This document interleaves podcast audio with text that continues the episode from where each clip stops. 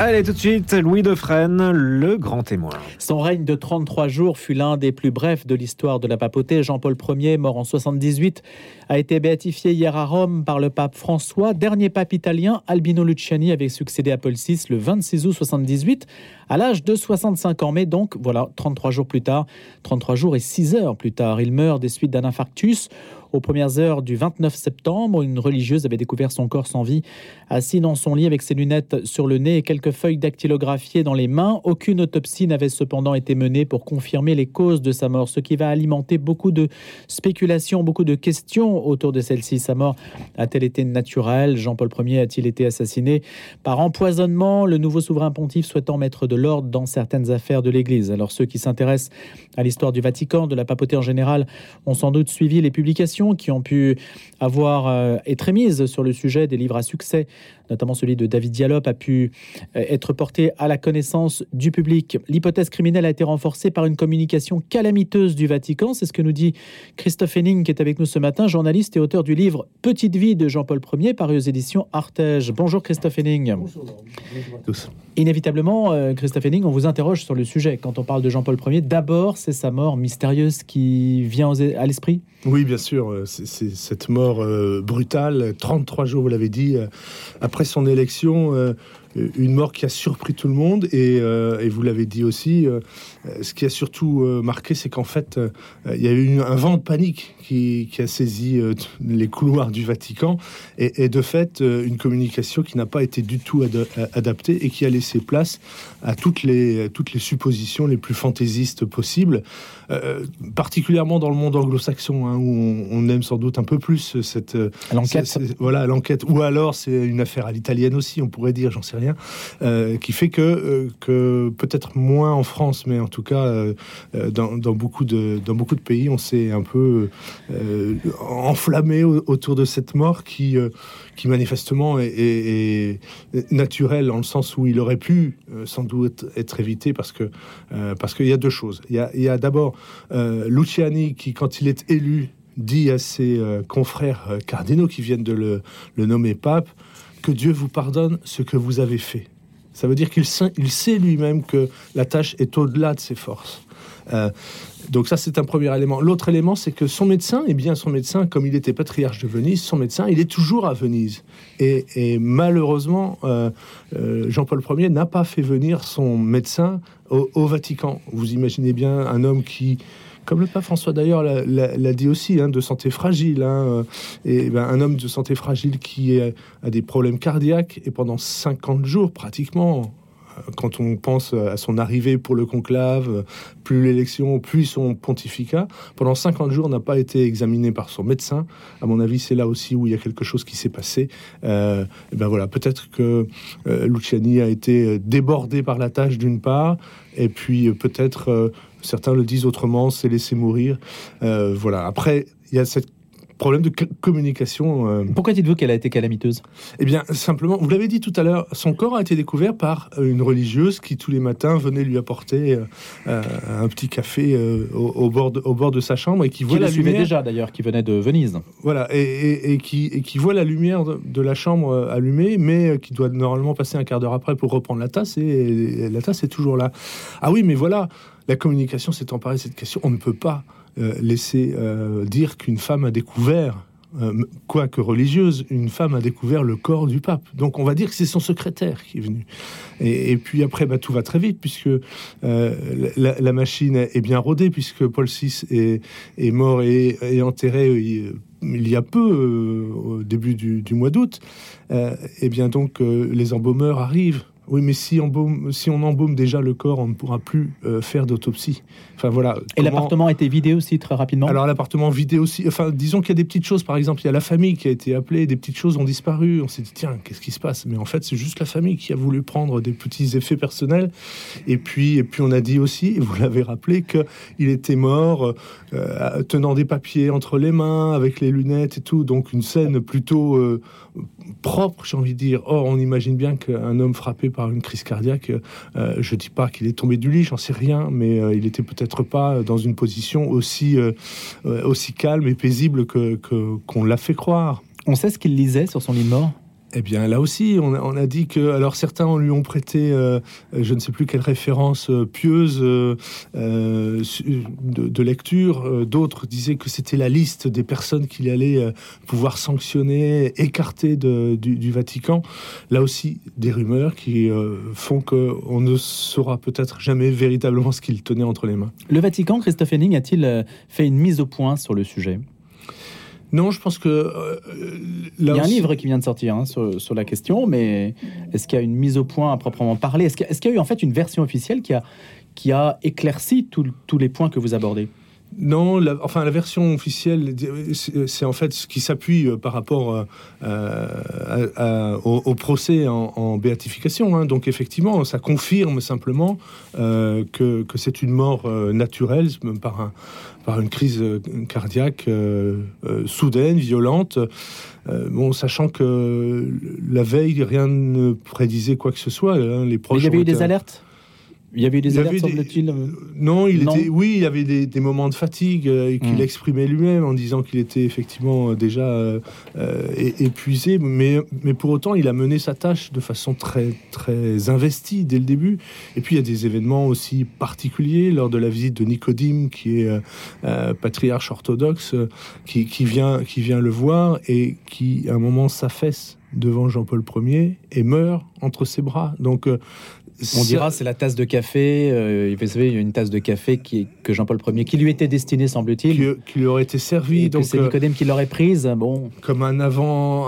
C'est de la catacristie, ça. Voilà, exactement.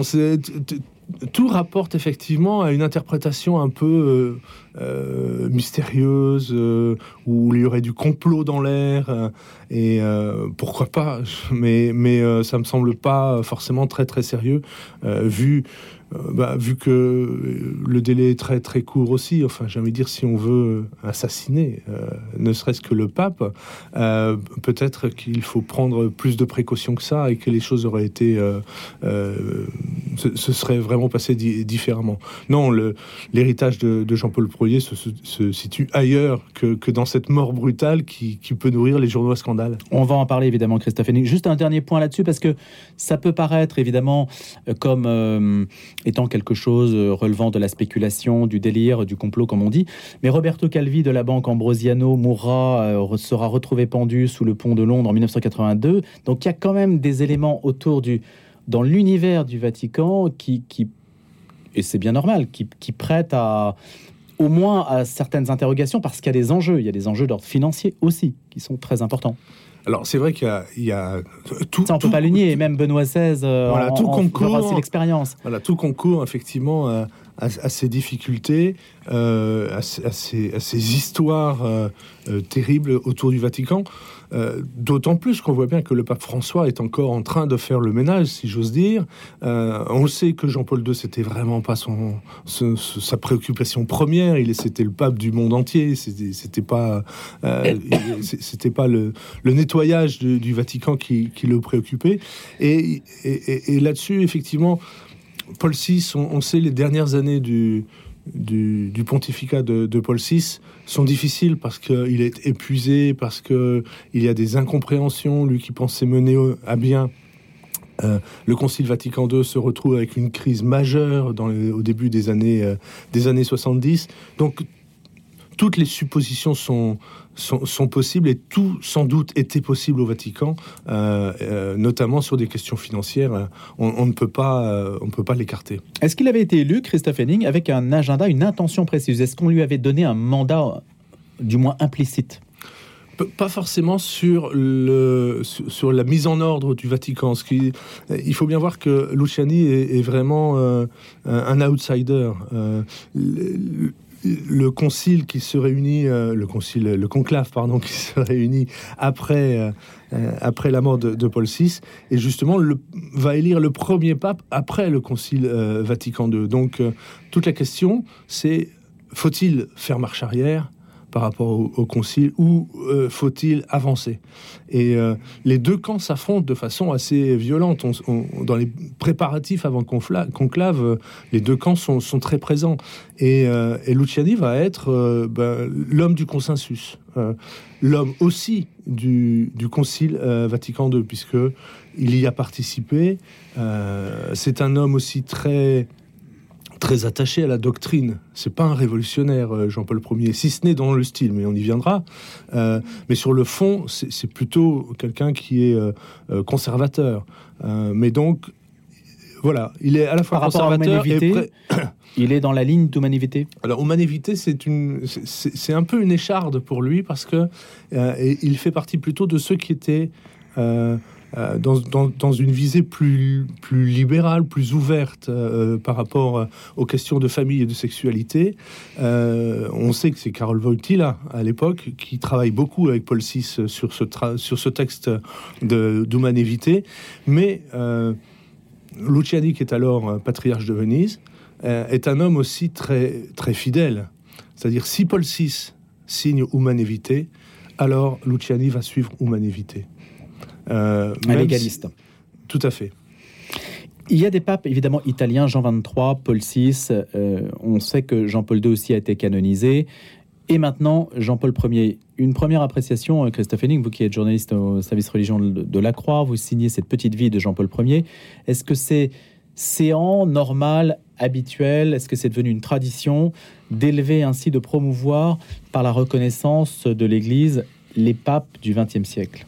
C'est vrai qu'on peut être surpris. Alors, euh, ce que j'aime, c'est euh, la, boutade que le pape François avait, euh, prononcée en, parlant justement de ses béatifications et canonisations, en disant eh bien, oui, effectivement, la cause de, de Jean-Paul Ier est en route. nous allons canoniser Jean XXIII et Jean-Paul II. quant à Benoît XVI et moi-même, nous sommes sur liste d'attente. Alors, il y, a une forme effectivement de tradition. Euh, qu'est-ce que peut ajouter euh, la canonisation, la béatification à ces papes qui, de toutes les façons, nous ont marqués euh, dans l'univers familial, dans l'histoire de chacun? Il y a toujours une référence même à ce Jean-Paul Ier, pape éphémère, on s'en souvient. Peut-être simplement une reconnaissance de cette charge euh, importante que peut représenter euh, euh, la papauté et, lui donner peut-être, le prolonger peut-être cette dimension internationale, mondiale, que peut avoir le message d'un pape ou, de l'un ou l'autre pape récent. Alors, c'est un peu compliqué parce que finalement, c'est vrai qu'on se tourne vers ceux qu'on connaît, euh, et, qu'on canonise très vite. On l'a vu euh, particulièrement avec, euh, avec Jean-Paul II. Et puis après, on se rend compte que, eh bien, sous le pontificat de Jean-Paul II, il y a eu quand même malgré tout des, des, soucis, On, se, on, sait un peu le, fait qu'il n'a rien vu par rapport à Marcel Maciel, par exemple. Mais voilà pourquoi pas les canoniser, puisque de toutes les façons, on cherche aussi des modèles, des personnes qui peuvent nous aider. Euh, pourquoi pas aussi s'intéresser à, ces papes tels qu'ils étaient avant d'être élus euh, papes. Euh, Jean-Paul Ier est béatifié le pape l'a dit ce, dimanche, pour sa simplicité, pour cette discrétion qui était la sienne, et aussi cette joie qu'il voyait, puisqu'on l'a surnommé le pape au sourire très vite. Euh, Jean-Paul II, c'est cette dimension mondiale qui nous a touchés, et puis aussi ce combat quand il était Karol Wojtyla, euh, son combat euh, quand il était en, Pologne. voilà, après... Mais pour Jean-Paul Ier, il n'y a pas de reconnaissance de l'action de son pontificat. Non, mais non, mais euh, euh, quoique il y a une reconnaissance, on l'entend euh, par les mots du pape François, une reconnaissance du style qu'a pu, qu'a pu Quel était-il? montrer Jean-Paul Ier. Bah, c'était, c'était cet homme d'une simplicité, j'ai presque envie de dire désarmante. voilà, il est élu alors qu'il dit bien que lui n'a pas envie d'y aller, si, je puis dire. Hein. d'ailleurs, je ne sais pas si on peut se sentir appelé à être pape. Ça doit être très compliqué dans les conclaves et dans le cœur des hommes. Mais euh, euh, oui, ce qui peut laisser, c'est cette simplicité, c'est cette capacité aussi qu'il avait déjà quand il était patriarche de Venise, déjà auparavant. Quand il arrive à Venise, quand il est nommé à Venise, on veut lui donner cette gondole qui est préservée pour le patriarche.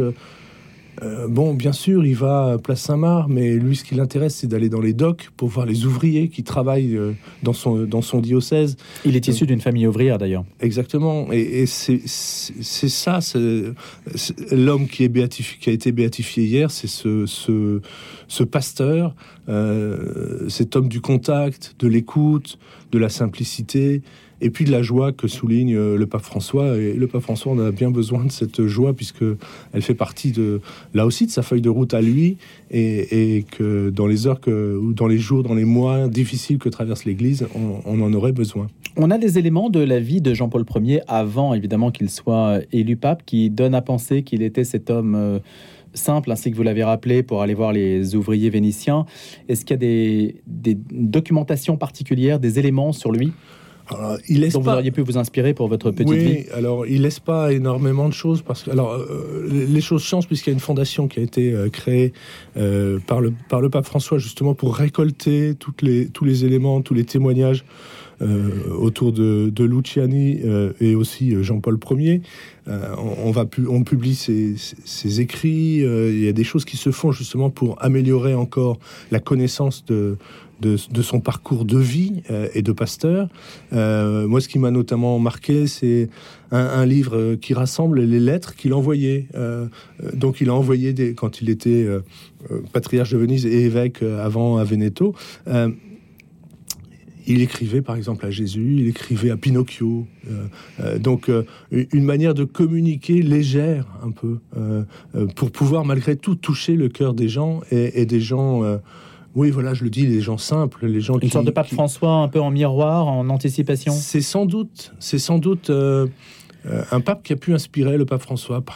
Là, cette fois-ci, quand il était déjà élu, euh, Jean-Paul Ier passe la porte Sainte-Anne et va discuter avec les, les Italiens qui sont sur le trottoir, les pèlerins qui passent, mais il se rend pas compte que alors les choses ont changé, hein, je pense, mais euh, que euh, ça affole les services secrets puisque passer la porte Sainte-Anne, c'est quitter l'État du Vatican pour entrer en Italie, et que donc euh, un pape, donc chef d'État, qui se déplace dans un autre pays sans autorisation, enfin sans que les services diplomatiques soient prévenus, c'était c'était du jamais vu. les entorses au protocole, ça date peut-être de son pontificat. Bah, en tout cas, on voit que le pape François le, suivrait assez facilement, hmm. de même que Jean-Paul Ier refuse euh, la chaise à porteur euh, pour la première catéchèse qu'il peut faire, et puis la deuxième, on lui dit, vous savez, euh, on ne vous voit pas. C'était pas un homme très très grand. Alors bon, il a fini par accepter de la reprendre, mais pas question d'une célébration de couronnement pour lui. Non, c'était une messe d'installation tout change un peu dans, le regard. Pas question d'une tiare. Enfin, il y a des, plein de, symboles qui le poussent vers euh, qu'il met de côté pour pouvoir euh, être encore plus près euh, des gens. En fait, c'est c'est une âme de, pasteur, de curé. Euh, euh, Mais l'Église avait déjà engagé, Christophe Henning, ce renoncement au prestige monarchique quand même depuis le tournant Paul de Vatican II. Paul VI avait fait beaucoup aussi. Hein. Mm. Euh, Paul VI avait été aussi très très actif, de façon moins peut-être éclatante, moins visible, mais dans cette simplicité. oui, l'Église était en route avec avec le Concile Vatican II. Ce qui est important, c'est de voir qu'effectivement, ces petits ces choix euh, de, communication d'une certaine manière ou d'attitude de, Jean-Paul Ier sont en soi une confirmation de cette orientation vers le Concile Vatican II. Sont en soi aussi euh, l'ouverture, alors c'est plus diffus, mais malgré tout l'ouverture à la dimension internationale et peut-être à l'idée d'un pape non italien et on verra Jean-Paul II qui viendra euh, donc euh, après cette mort brutale de, Jean-Paul Ier. La reconnaissance des vertus héroïques précède une béatification donc qui a eu lieu hier pour Jean-Paul Ier, laquelle donc cette béatification exige un miracle. Il faut ensuite un second miracle, on le sait, validé par le Vatican pour être canonisé obtenir donc le statut de saint. En fait, est-ce que l'Église a le choix de béatifier dans la mesure où s'il y a un miracle euh, qui survient, est-ce qu'elle n'est pas dans l'obligation bah, d'ouvrir un dossier, ce qui tempère les accusations qu'on peut lui faire sur le, cléricalisme, l'encensement institutionnel à travers une béatification qui sera en quelque sorte un peu calculée. En tout cas, le miracle attribué à Albino Luciani, la guérison inexpliquée en 2011 à Buenos Aires d'une fillette de 11 ans qui était mourante mais euh, qui s'est rétablie grâce aux prières du prêtre local invoquant Jean-Paul Ier. C'est ça qui a aussi été dans, le dossier. Hmm, alors c'est curieux, hein, parce que effectivement la guérison a lieu à Buenos Aires, et, l'archevêque de Buenos Aires à ce moment-là est un certain Bergoglio. Tiens, tiens. Donc ça, euh, voilà, il y a plein de petits signes comme ça. Enfin bon, voilà, ça ne veut pas forcément dire grand-chose. Vous savez, il y avait un premier miracle hein, qui avait été euh, attribué à, Jean-Paul Ier, qui finalement, euh, dans l'examen du dossier, a été retoqué. Donc il n'y a, pas, a pas de, de, situation tout à fait automatique par rapport à ça. Et il faut savoir aussi que dans, les différents procès euh, en béatification et en canonisation qui ont pu avoir lieu, que ce soit Charles de Foucault euh, ou d'autres, il y a euh, plusieurs guérisons inexpliquées souvent. Et, que le Vatican va reconnaître un dossier parmi euh, les quelques-uns qui peuvent exister. Je ne dis pas qu'il y a des, foules de dossiers, il n'y a pas euh, des centaines de hmm. dossiers. Il fait une sélection. Qui, peuvent arriver, mais il peut y avoir plusieurs cas de guérison inexpliquée qui sont euh, remontés par les diocèses. Et et, après, euh, ils sont examinés de façon très très proche. La, guérison, euh, la guérison que vous évoquez de cette cet enfant euh, argentine, elle, date simplement. Elle est entrée dans le dossier en 2003 seulement. Donc vous voyez que par rapport aux autres pape canonisé, j'allais dire, euh, la, la démarche, le dossier, la procédure a été un peu plus longue pour Jean-Paul Ier, ce qui est déjà quand même, euh, enfin tout le monde s'en souvient. Je pense que ça c'est aussi une question, c'est que euh, peut-être on entre dans une façon de, de canoniser des figures de, de saints que l'on connaît, de modèles que l'on connaît encore, qui a une trace encore de, de, de témoignages. Bien sûr, il y a des canonisations de fondateurs, d'ordres euh, du XVIIe siècle, mais ils nous parlent moins. Donc c'est peut-être aussi pour ça qu'on va canoniser ou béatifier ou canoniser euh, des, figures qui sont plus proches, euh, plus proches de nous. Ça les rend d'autant plus incontestables que des personnes peuvent encore témoigner en leur faveur, que, que ce n'est pas l'histoire seulement qui parle. Oui, c'est ça que vous semblez dire? À, la fois incontestable et en même temps euh, aussi discuté beaucoup plus euh, ah peut-être parce que euh, on voit bien le risque est par, rapport à, par rapport à Jean-Paul II. bon. On, le sait, mais c'est peut-être délicat au moment de la canonisation, de la béatification, de s'en rendre compte, c'est que les saints ne sont pas des, des hommes, des femmes, des, des fidèles parfaits. Euh, ceci dit, à partir de quand euh, il y a des choses qui sont acceptables ou pas, ou qu'on peut euh, attribuer justement aux faiblesses que nous avons tous, c'est un peu compliqué parce que de la figure du pape, on le voit même de son vivant, est déjà je ne vais pas dire sanctifié, mais déjà porté d'une certaine manière importante et pas vénéré, mais respecté de, façon très, une telle médiatisation. Voilà que, là, euh, effectivement, on peut, on peut se poser la question est-ce qu'on va pas trop vite parfois euh, sur ces euh, canonisations? Dernière question, Christophe Henning. Est-ce qu'à votre avis, c'est le dernier pape italien? Est-ce que Jean-Paul Ier fut le dernier pape italien? Difficile évidemment de se, projeter, mais. Oui, c'est un peu difficile. Alors, c'est vrai qu'on on, a matin un consistoire depuis en plus, il y a quelques jours, très élargi, avec de, 132, si le compte est exact, cardinaux électeurs. Donc euh, il y a une grande diversité, une présence moins forte des Européens et des Italiens, bien sûr. Mais je pense que le choix ne se fait pas sur euh, euh, uniquement hmm. sur la nationalité, mais, mais bien, voilà, les papes sont sans doute toujours une surprise. Merci beaucoup d'être venu ce matin, d'avoir été des nôtres. Christophe Henning, journaliste à la Croix, service religion, auteur d'une petite vie de Jean-Paul Ier aux éditions Artege. Je vous souhaite une excellente journée.